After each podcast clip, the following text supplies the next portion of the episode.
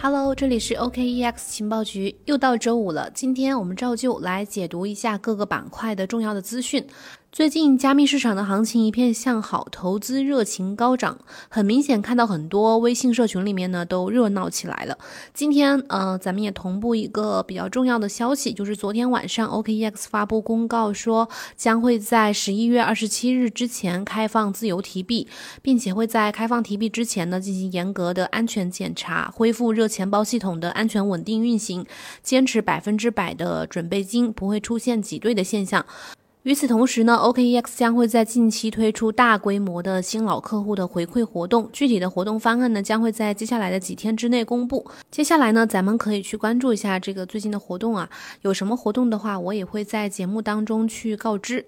那接下来我们就来看看，呃，本周的一些重要的消息。首先，第一个板块是华尔街和机构方面的动态。第一个重要的信息呢，就是加密研究员 Kevin Rook 在推特上面表示说，美国知名的对冲基金公司天桥资本在十一月十三日向 SEC，也就是美国证券交易委员会提交了一份修正案。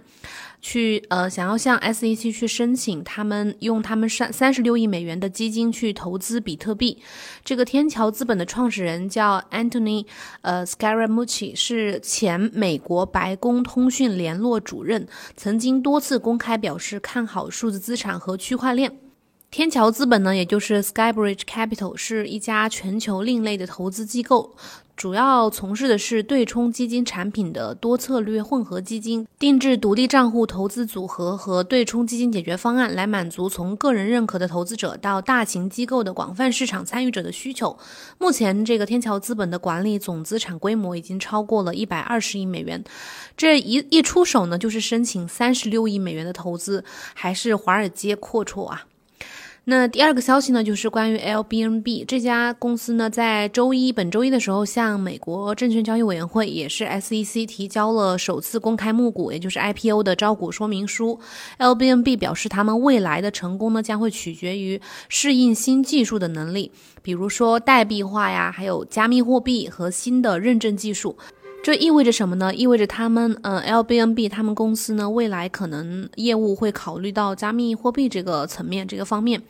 LBNB 呢，就是爱彼迎，是一家全球的这个呃房屋租赁共享式的服务型网站，主要是呃民宿这种风格的。去年九月底的时候官宣，他们会在今年选择在今年去公开上市，当时的呃估值已经超过了三百一十亿美金。但是在新冠疫情的影响之下，全球旅游业遭受了重大的冲击，LBNB 呢也进入了艰难的生存模式。目前他们内部的估值已经下调到了一百八十亿美。美金，为了生存呢，他们呃终止了所有的广告投放，还有创始人也停薪了，高管薪资也减少了一半。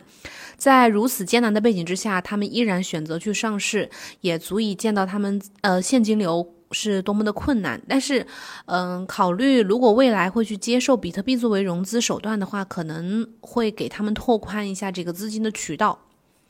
然后第三个消息呢，就是我们看到最近这两天，嗯。随着比特币价格逐渐的突破一万七、一万八千美金的关口，达到了二零一七年十二月以来的新高。这个前段时间投资比特币的这些呃知名上市公司，比如说 MicroStrategy 还有 Square 这家公这几家公司呢，都获得了丰厚的回报。比如说 MicroStrategy，他们在八月的时候，八月到九月的时候，向比特币投资了四点二五亿美元。但是现在呢，它呃它的这个比特币资产的总价值已经超过了六点五亿美元，三个月之内就增长了百分之五十三。另外这家嗯 Square 呢，它是当时是投资了五千万美元的比特币。现在的总价值也已经达到了八千万美元。这两家公司的大手笔投入和短时间内带来的这个高额的回报收益啊，为华尔街的一些资本，嗯，其他的一些公司做出了表率。这也是在告诉他们什么才能代表未来。然后第二个模块，我们看看加密货币市场啊。第一条呢，就是关于以太坊二点零的这个进展。十一月十八号，在以太坊基金会的 AMA 活动当中呢，以太坊二点零的项目负责人 Danny Ryan 他表示，如果有必要的话，可以去调整以太坊二点零存款合约的最低存款门槛，来保证以太坊二点零创世区块去顺利的启动。他个人认为呢，存款合约当中一万有十万枚以上的 ETH 就足够了，将阈值下调来避免。免以太坊长期的陷入困境是有意义的。那对于调整时间呢，就是具体会嗯什么时候去做出这个调整呢？他们说会先观察一下，不知道接下来几周会发生什么。万一随着时间的增长，这个呃存款的人越来越多，质押的以太坊。呃，如果达到了要求的话，他们可能就不会下调了。目前客户端工程团队呢是可能想要等到十二月份的时候，呃，或者再晚的话，就是一月初的时候去调整这个常数，这样可能比较合理。我们知道，因为这个以太坊二点零呃启动创世区块的条件是在十二月一日之前至少有五十二万四千两百八十八枚以太坊去参与质押。截至到目前为止，这个存款合约地址当中已经存入了呃，我我今天看了一下。是十万八千两百五十六枚，已经达到了目标值的百分之二十点六。但是目前距离十二月一号只剩了十天的时间。如果按照当前的进度来看的话，这个创世区块能否顺利启动还很不好说。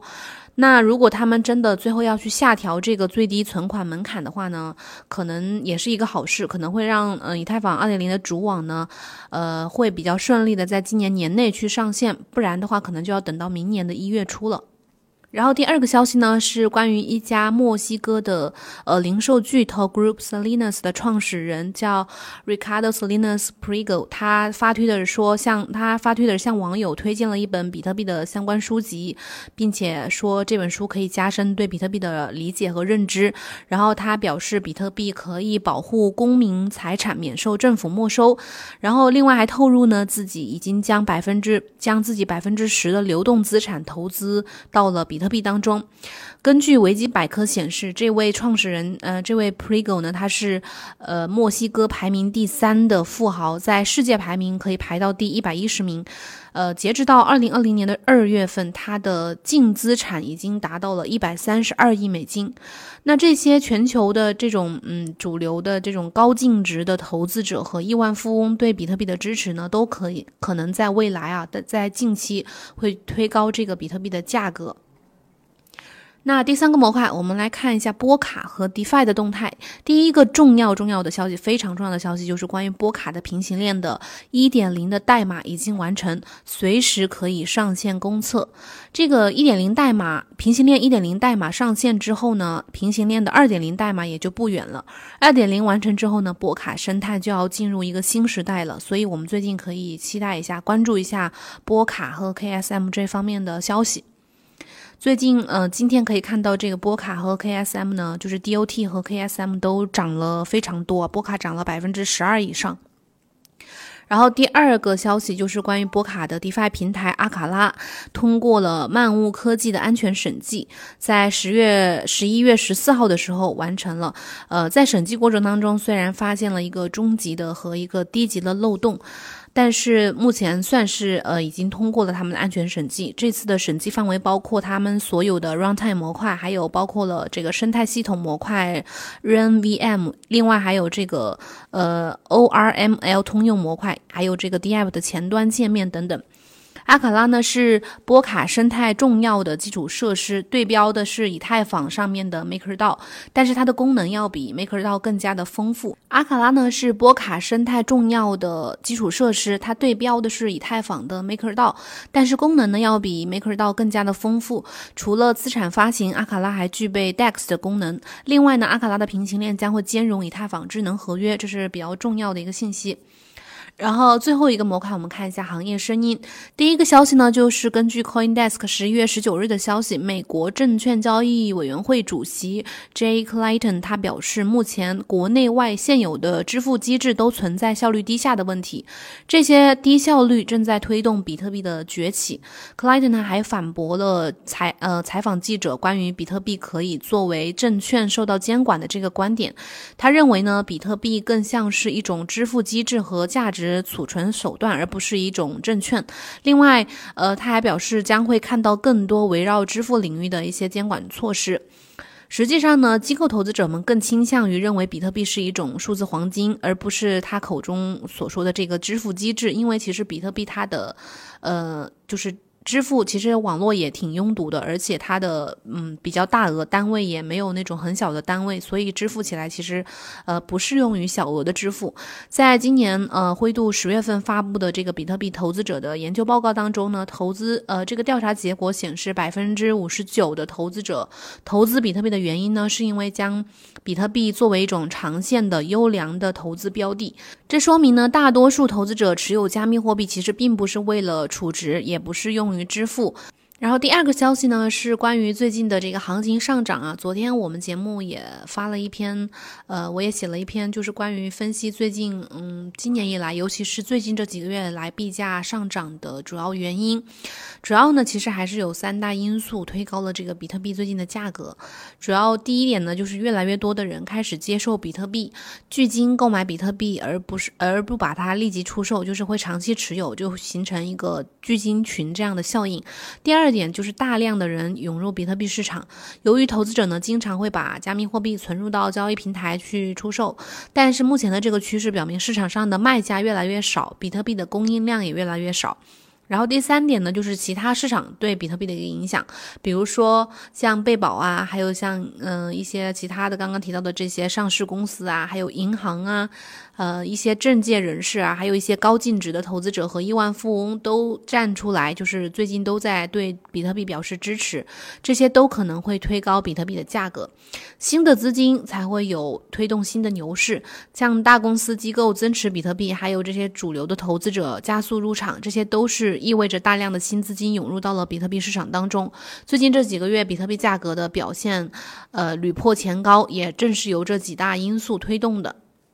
那以上呢就是咱们今天节目的所有内容，感谢你的收听，我们呃下周一同一时间再见，祝大家周末愉快，拜拜。